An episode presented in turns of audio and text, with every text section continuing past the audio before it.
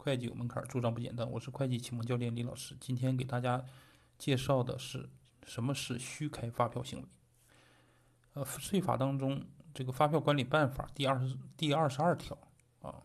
对这个开具发票应当按照规定的时限、顺序、栏目全连次啊全部连次一次性如实开具，并加盖发票专用章。任何单位和个人不得有下列的虚开发票行为。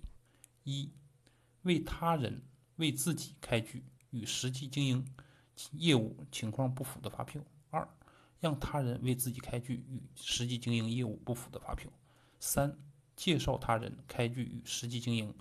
情况不符的发票。啊，这个共同点就是与实际经营业务不符。